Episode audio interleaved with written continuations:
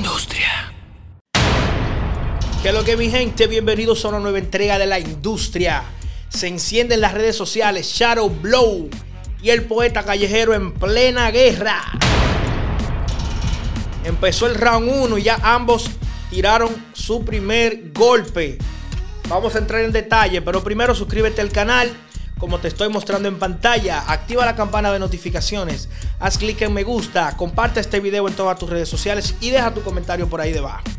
El primero en tirar el primer fuetazo, señores, fue Shadow Blow. Tiró, lloró, el poeta lloró.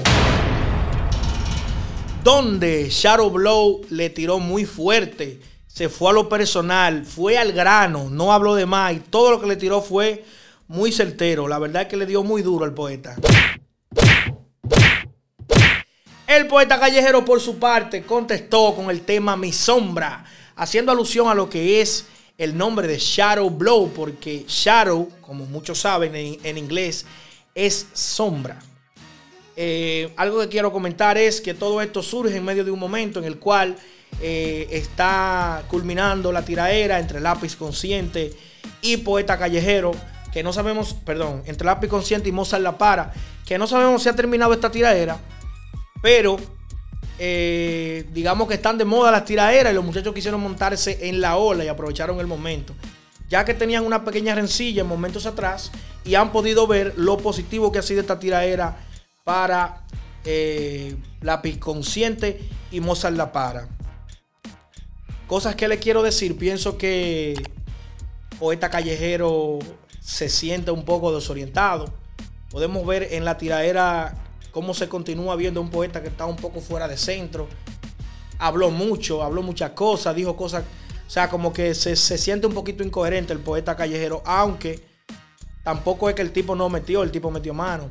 Nico Clínico produjo la tiradera de, de nuestro hermano el poeta, pero hizo muchos cambios de ritmo que no apoyó a eso mismo que le estoy diciendo de como se como que se escucha desorientado. Eso, eso hace que el tema se sienta un poquito más regado. Y al final esto no favorece al poeta. También entiendo que por el momento que está atravesando el poeta, no era prudente meterse en una tiradera porque como que él no está bien afincado. Sin embargo, eh, Shadow Blow se siente como muy centrado, como que está diciendo lo que es y que tiene más material para tirarle fuerte al poeta callejero. Hasta cierto punto pienso que no estuvo bien. Pienso que el poeta, que Blow debió esperar otro momento o buscarse otro artista para tirarse. Pero se está viendo como que él está haciendo leña del árbol caído, desde mi punto de vista. Recuerden que ustedes son los que saben y dejen su comentario por ahí debajo. Eso es lo que más nos importa, saber qué opina usted. Y nada, señores, recuerdo recordarles que se suscriban al canal, activen la campana de notificaciones, hagan clic en me gusta, compartan este video en todas sus redes sociales y dejen su comentario por ahí debajo. Esto ha sido todo por hoy. La industria, recuerden eh, suscribirse porque viene muchísimo material.